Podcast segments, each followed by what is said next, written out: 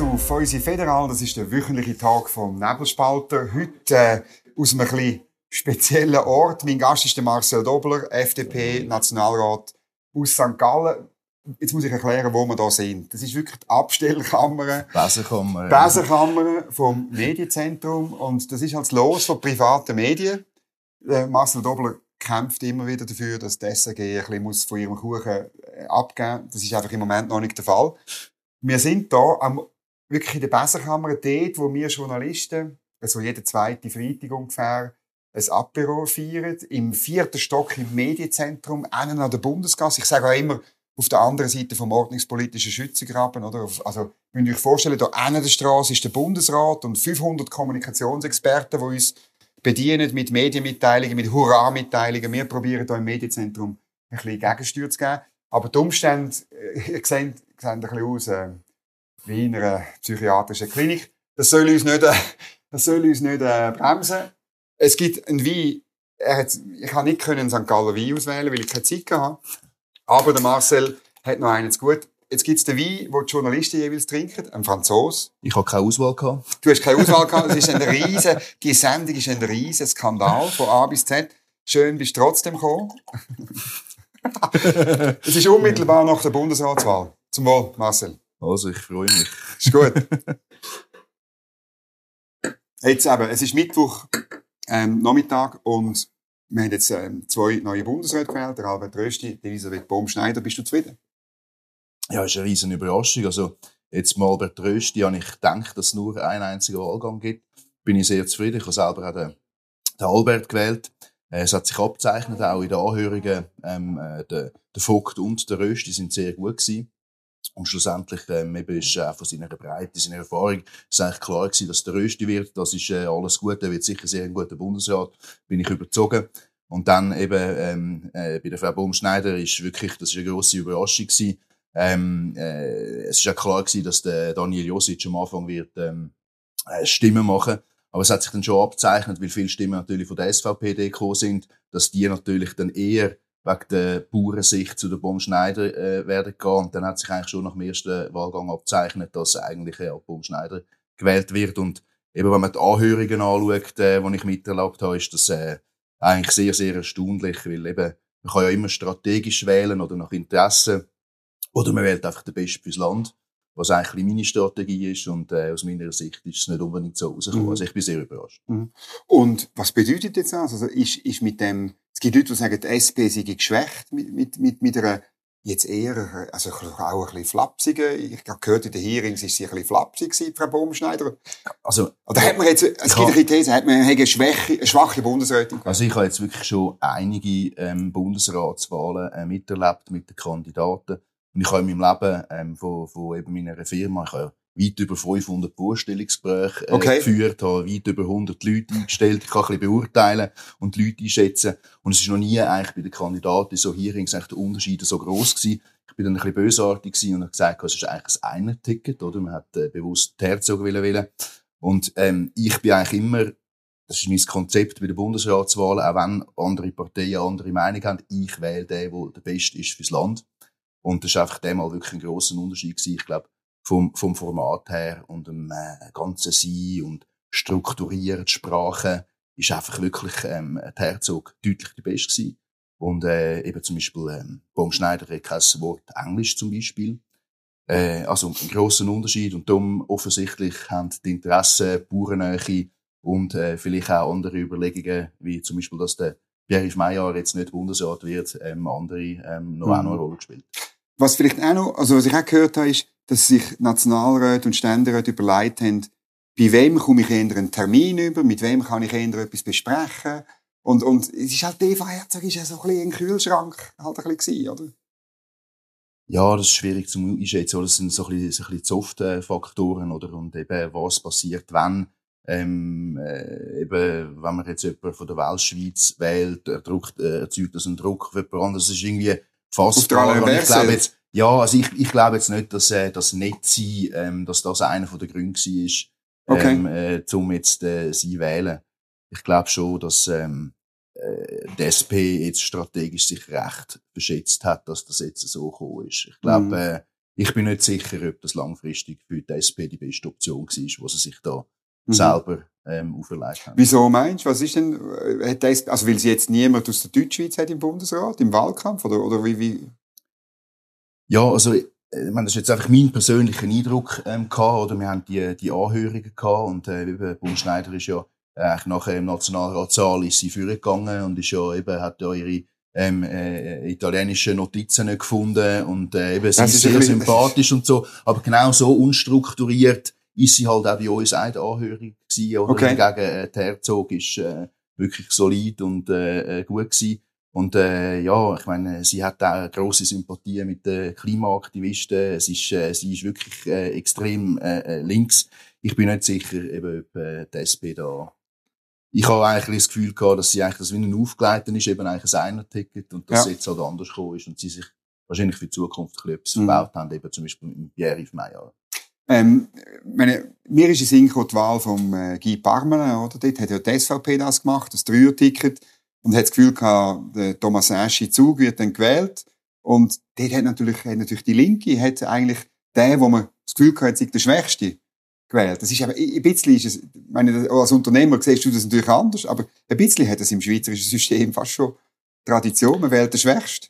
Ja, eben genau. Also ähm, äh, es gibt diejenigen, wo so jetzt wie ich, die sagen, ich, ich wähle immer konsequent den Besten fürs Land und dann kannst du für Interessen, wo der Wille von dort ist und deine Interessen vertritt oder, oder, oder Bauern.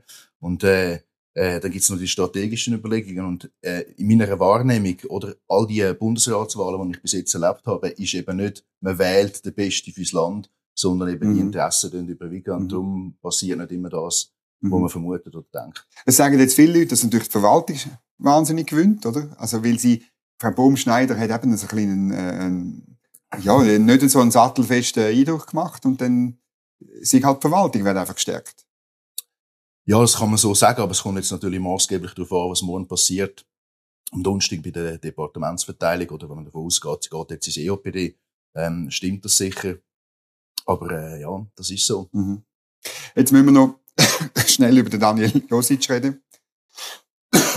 er hat im ersten Wahlgang 58 Stimmen gemacht. Ähm, glaube ich, also ich, ich habe gedacht, so sind 20, viel mehr, als 30. man gedacht hat. Genau. Oder ich, ich bin von etwa 30 Stimmen ausgegangen, auch. viel mehr, als ich gedacht habe. Und Ja. ich glaube nicht, dass die nur von der SVP gekommen sind. Nein, die sind sogar von der SP gekommen, teilweise. Da bin ich fast. Also ich weiß von SP-Männern, wo oder, wo der, äh, wirklich also, unter dem Siegel der Verschwiegenheit gesagt haben, dass sie das Vorgehen von der Rennleitung überhaupt nicht gutieren, oder? Und, ja. Ich meine, wenn, wenn der Josic auf dem Ticker gewesen wäre, er wäre im ersten Wahlgang wahrscheinlich gewählt worden, so wie der Albert Rösti. Also ich meine, ähm, wenn ich jetzt Kandidaten anschaue und eben mein Konzept ist, der Beste zu wählen, wer hat die beste Eignung, die besten Fähigkeiten, wer würde das Amt am besten ausfüllen? Ganz klar Daniel Mhm. Josic. Aber dann heisst das ja, die SP hätte können einen starken, einen urbanen, in einem grossen Kanton, wichtigen Kanton für die SP, verankerten Bundesrat können haben.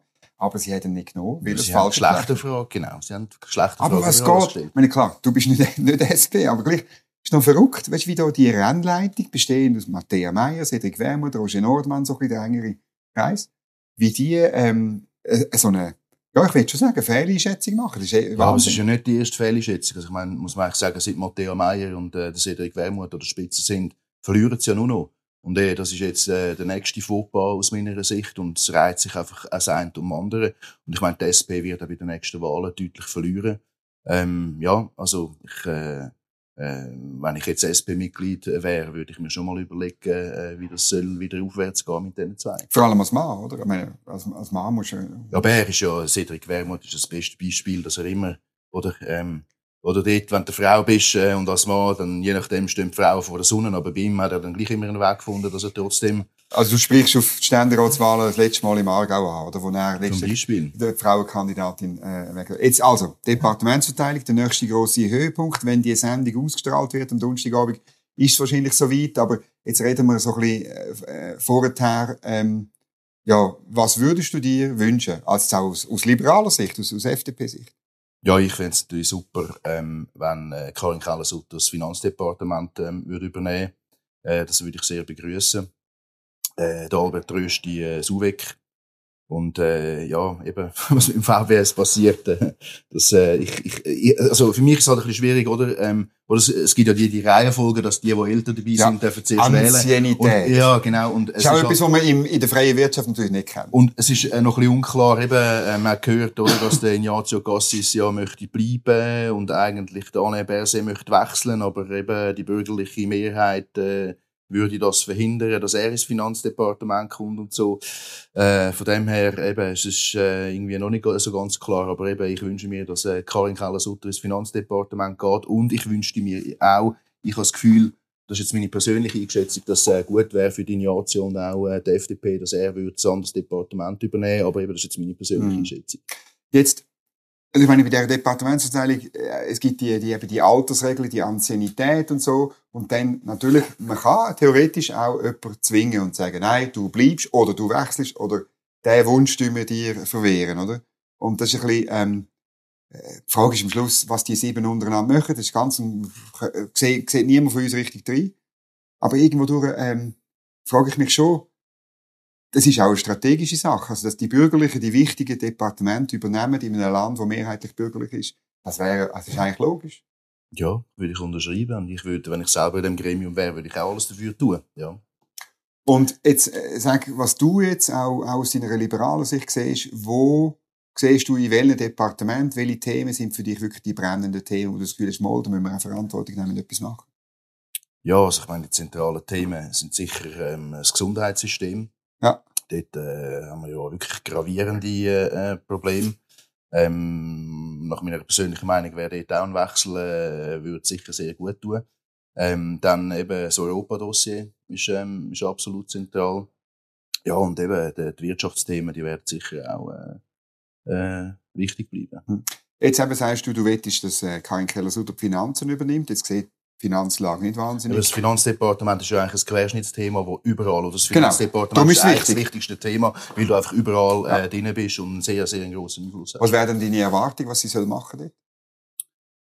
Ja, ich finde, der Willy Moore hat einen hervorragenden Job gemacht. Okay. Ich finde, er soll, äh, sie soll äh, die Arbeit weiterführen, oder? Und es wird, sehr schwierig, oder? Das Parlament hat ja sehr, sehr viele Sachen beschlossen, wie Prämienverbilligungen, ähm, Armeeausgaben. Und eben, da redet man von Milliardenverlust, wo wir in den nächsten äh, vier Jahren, also Ausgaben, die wir beschließen werden, die äh, schwierig äh, äh, zu finanzieren sind. Und dort müssen wir halt wirklich eigentlich, äh, Einsparungen vornehmen. Mhm. Das hat der Wally Moore auch immer wieder gesagt, es wird eine Herausforderung und dort äh, braucht es wirklich konsequente Finanzpolitik, die sicher Karin Keller-Sutter gut machen Wo würdest du jetzt sparen, wenn du Finan Verantwortung für die Finanzen hättest?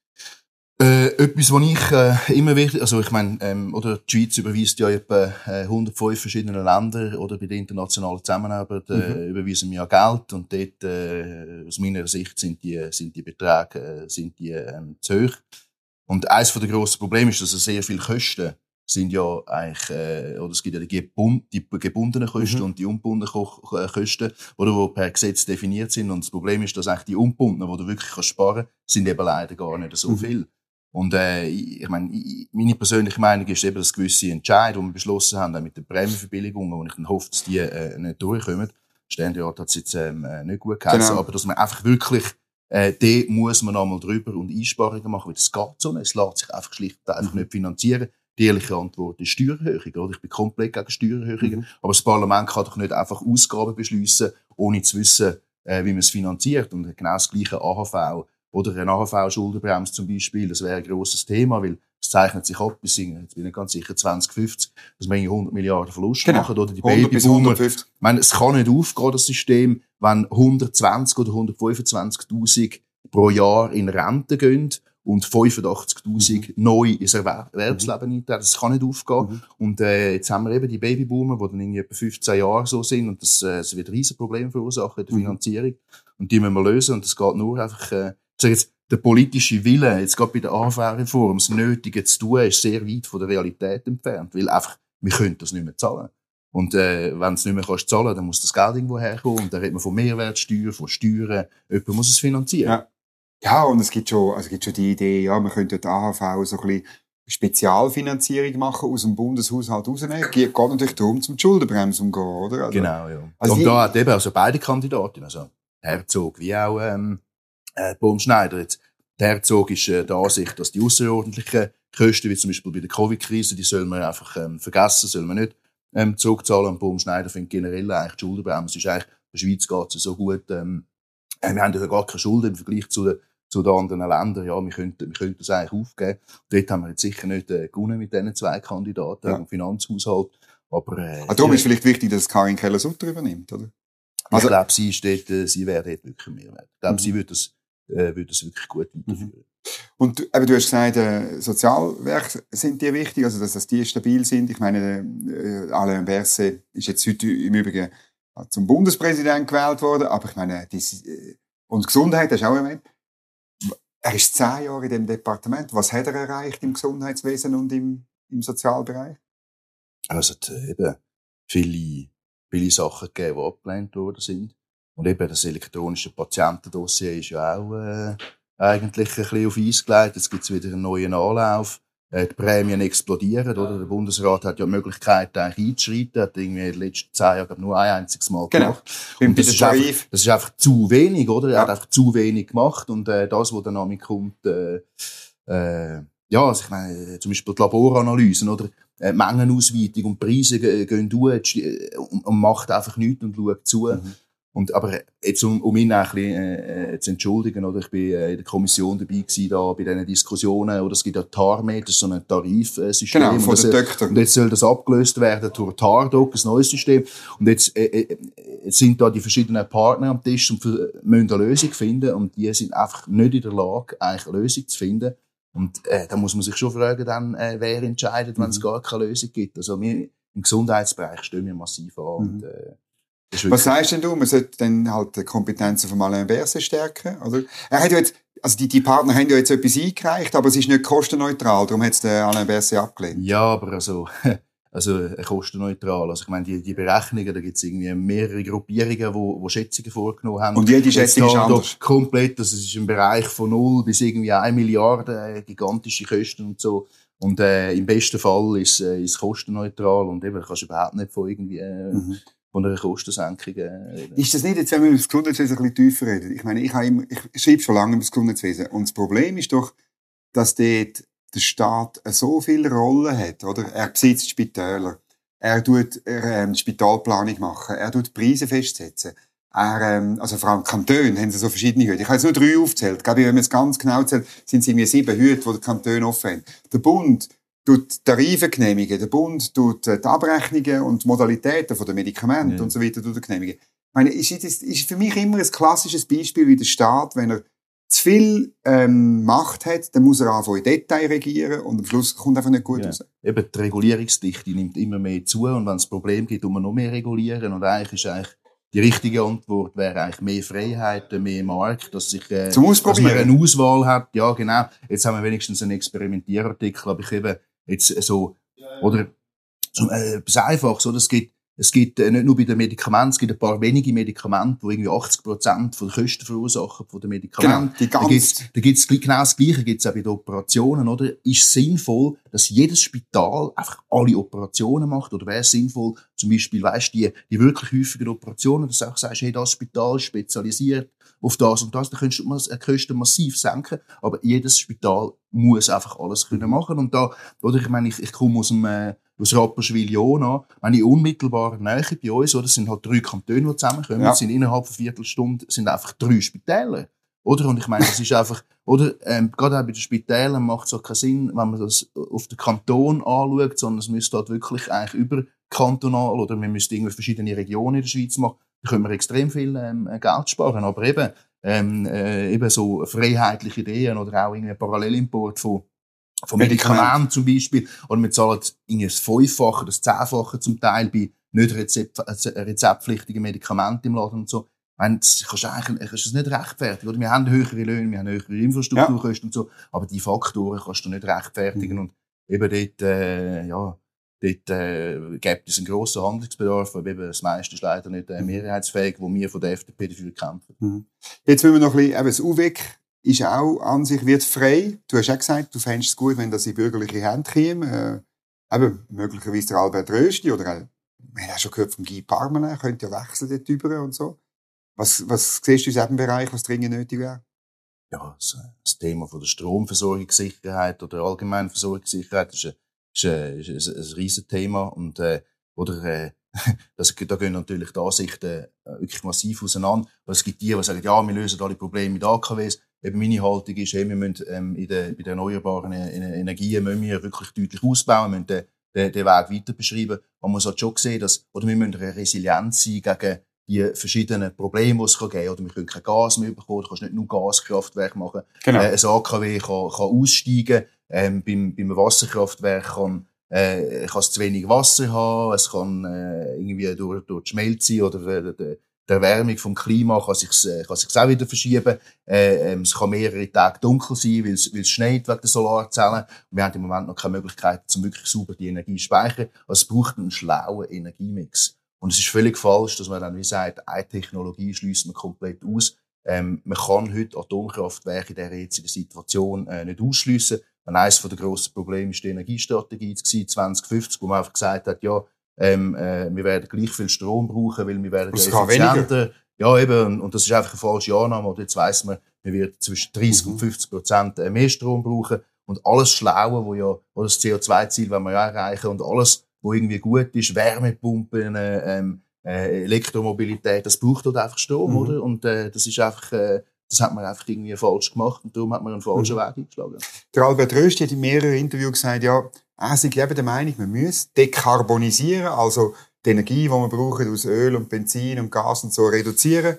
Aber seine, er hat immer betont, für das brauchen wir mehr Strom. Und darum müssen wir zuerst mehr Strom haben und dann können wir das machen. Das ist ein bisschen deine Haltung, spürt das raus. Also was, dass man... Also, dass man, man muss eben Öl und Gas, Öl ähm, und Benzin ersetzen. Wir müssen umstellen. Wir wollen äh, weniger CO2 letztlich äh, ausstoßen.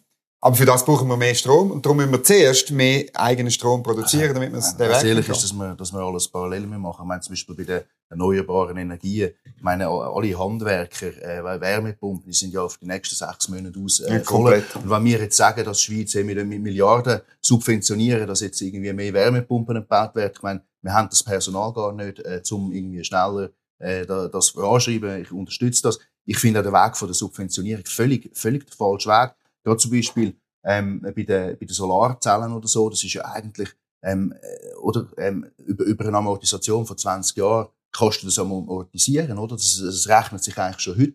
Oder das Problem ist nur das Kapital. Und ich finde, jetzt dort müssen wir eigentlich äh, mit dem Bund zusammen eine Möglichkeit finden von günstigen Krediten, die man kann okay. zugeben kann. Und das Schöne an Solarzellen ist ja, dass schon garantierte Einnahmen aufgrund vom, von, äh, vom, vom, vom, also vom Strom, den du produzierst. Vom Sonnenschein also, eigentlich. Und eigentlich, also kein Geld verschenken den Leuten, zum Anreiz zu schaffen. Die, ich meine, die Leute machen es sowieso, weil sie mhm. haben ja ein Interesse, erstens das zu machen und dann, also das, das, ist, das ist falsch, wir brauchen eine saubere Lösung eigentlich für, für die Kredite. Ich, äh, Im Moment, meine Haltung ist, dass gerade im Solarbereich keine Subventionen, sondern schlaue Kredite, mhm. dass man eigentlich, dass der Bund zum Beispiel Bürgschaften übernimmt, vom, äh, so wie bei der Covid-Kredit, für einen Teil von, von dieser Finanzierung und Banken übernehmen nachher äh, die Finanzierung. Und dann soll das, oder wenn, wenn du heute, äh, gibt's schon so Kredite, aber die sind viel zu hoch, irgendwie mit 5 Prozent. Und wenn okay. du 10 ja, Jahre, gut, 10 Jahre 5 Prozent zahlst, dann zahlst du 50 Prozent zu viel. Mhm. Und eben keine Subventionen, sondern schlaue Kredite. Also ich glaube, äh, ähm, eben die Antwort, die einfache, ist einfach wirklich mehrere Sachen gleichzeitig machen, den Weg, den wir eingeschlagen haben, weitermachen.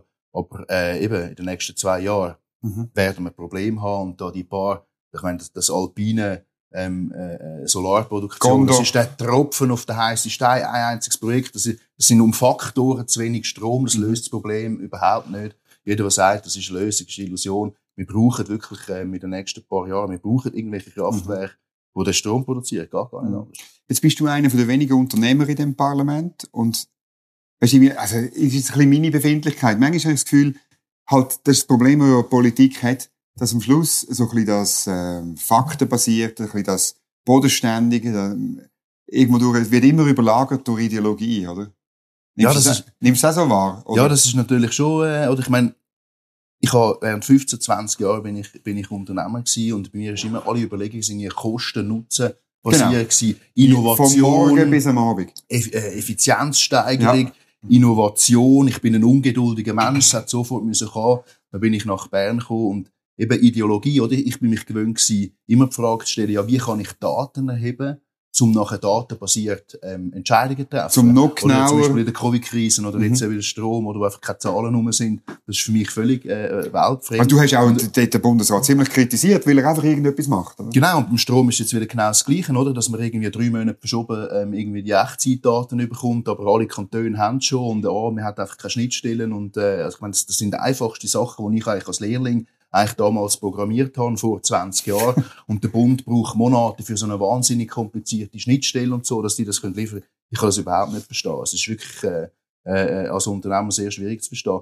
Und eben, ähm, wenn halt, also es sind halt wie unterschiedliche Weltanschauungen jetzt äh, als Unternehmer, das soll schnell gehen, pragmatisch und so. Und in der Politik, ich meine, jetzt ein Beispiel, oder ist ja total lustig, jetzt zum Beispiel bei den äh, bei den Spitalfallzahlen, oder? Wenn jemand ins Spital kommt, hat das BAG alle Informationen von der Person erhoben. Auf den Intensivstationen ist äh, der Sanitätsdienst vom VBS zuständig, also zwei unterschiedliche Departemente. Geht gar nicht. Und ich meine, und, äh, wenn du mit diesen Leuten redest, es ist einfach, äh, da muss man mit den verschiedenen Departementen, mit den Spitälern, mit den Kantonen, es ist einfach alles einfach so kompliziert. Und das ist, weißt, es hemmt die Effizienz und eben, also äh, weniger Bürokratie und weniger kompliziert mhm. ist einfach einfacher. Und das ist für mich schon ein bisschen äh, äh, ein Schock.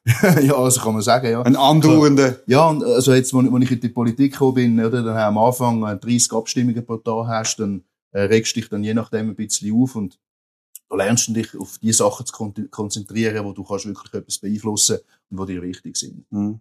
Was würdest du sagen, so ein bisschen, weißt, wenn ich mit Leuten rede, so, gibt es viele, die sagen, ja, Freiheit, der Liberalismus, Unternehmertum wird, wird immer schwierig und es wird immer schwieriger und es ist eh, die Schweiz wird sich eh angleichen an anderen Ländern, wo das nicht so, ja. Siehst du das auch so pessimistisch, oder? Also, jetzt mal das Grundproblem, oder wieso hat es nicht mehr Unternehmen? Man muss einfach realistisch sein, oder? Ich meine, wir haben äh, viermal pro Jahr drei Wochen Session. Ja.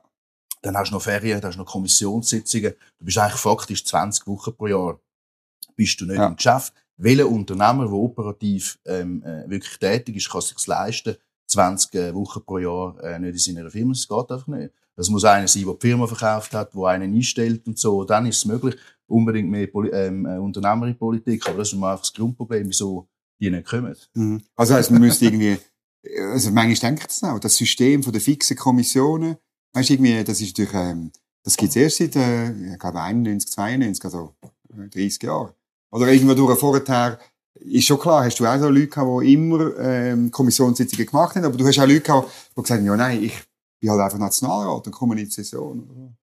Also ich, irgendwo durch das System, wie wir es heute haben, das dient auch dazu, dass Leute immer mehr Sitzungen machen äh, und immer mehr Aufwand besteht, oder?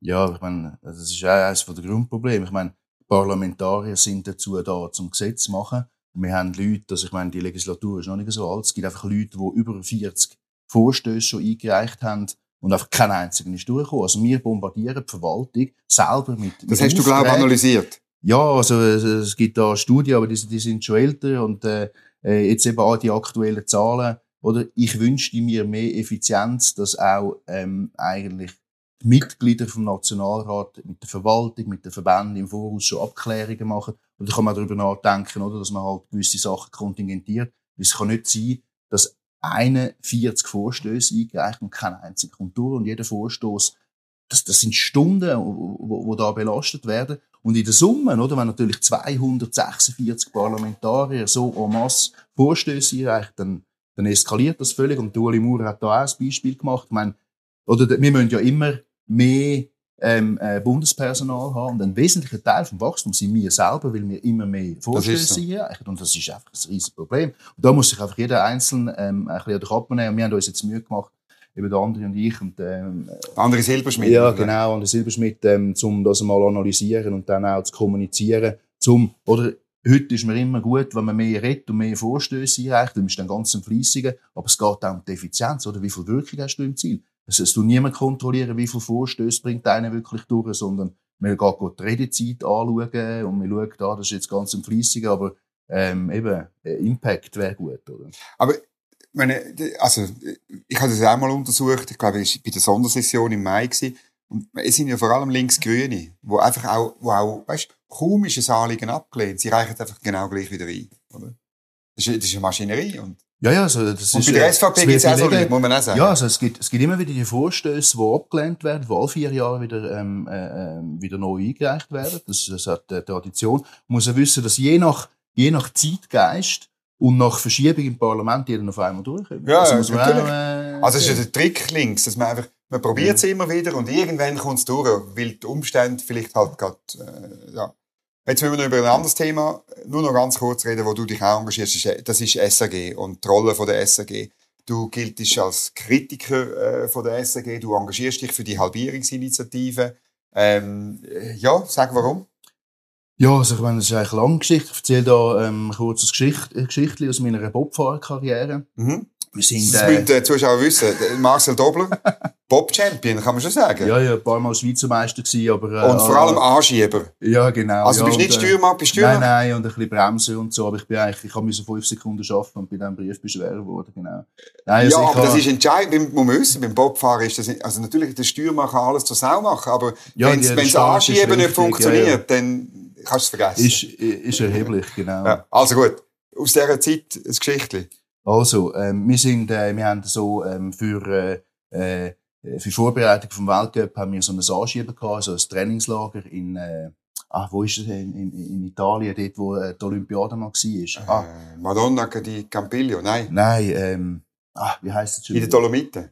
Ja, ist, ist ja gleich. Fall hat es dort ähm, eine Eisbahn gehabt, wo du den Bob anschiebst, einfach nur eine Anschiebanlage auf Eis. Ja. Und nachher ähm, äh, ist dort ähm, ein Lokalfernsehen gekommen aus, dem, äh, äh, aus, dem, aus der Weltschweiz mit einer Person. Der ist am Morgen gekommen, hat dort gefilmt, das Interview gemacht mit äh, einem Athlet und ist am Abend wieder gegangen und der, Okay. der ist das Ganze like, so wie das üblich ist jetzt äh, bei dir. Auch da? Äh, mega effizient, wir sind in der Besenkammer. Genau. Und zur gleichen Zeit ist Schweizer Fernsehen gekommen, Ja. mit drei Personen, für, zum, fürs genau das Gleiche machen. Und natürlich haben sie auch noch dort geschlafen, weil es wäre ja nicht zumutbar gewesen, ähm, dass man, oder? dass man am, am gleichen Tag ähm, äh, äh, dort hinfährt und zurück. Und das ist einfach so ein bisschen, ich glaube, es gibt zu wenig den Druck für Effizienz steigern. Das, was ich selber in der Firma das Natürlichste von der Welt ist, einfach Effizienz steigern, sich anpassen, äh, ist jetzt äh, wirklich, äh, ich glaube, dort ist wirklich Luft drin. Und ich meine auch, auch die, die Programme, ich glaube wirklich 365, äh, 335 Franken pro ist einfach äh, zu viel.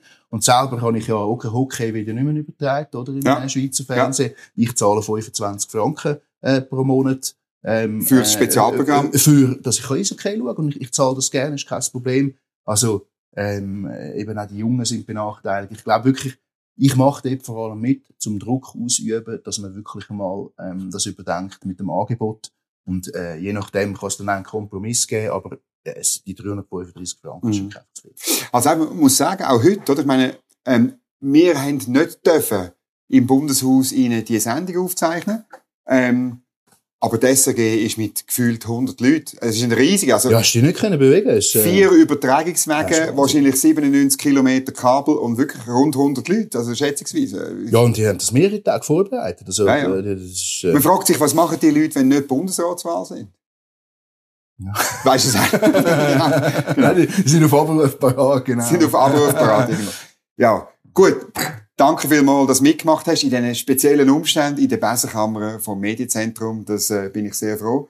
Und danke für den Besuch, danke für deine klaren Aussagen. Und wir werden sehen, wie es mit der Bundesrat rauskommt. Merci vielmals. Danke, Prost. Wenn euch die Sendung gefallen hat, obwohl sie da ein bisschen komisch stattfindet, aber wenn euch das gefallen hat, die Art von Journalismus effizient, mit guten Gästen, dann drückt da auf den Daumen drücken, drückt das Glöckchen abonnieren, den Kanal abonnieren und schaut wieder, wenn die nächste Sendung kommt, von uns Federal direkt auf eure Augen, auf eure Ohren aus dem Bundeshaus mit Leuten, die etwas zu sagen haben. Danke vielmals und einen schönen Abend.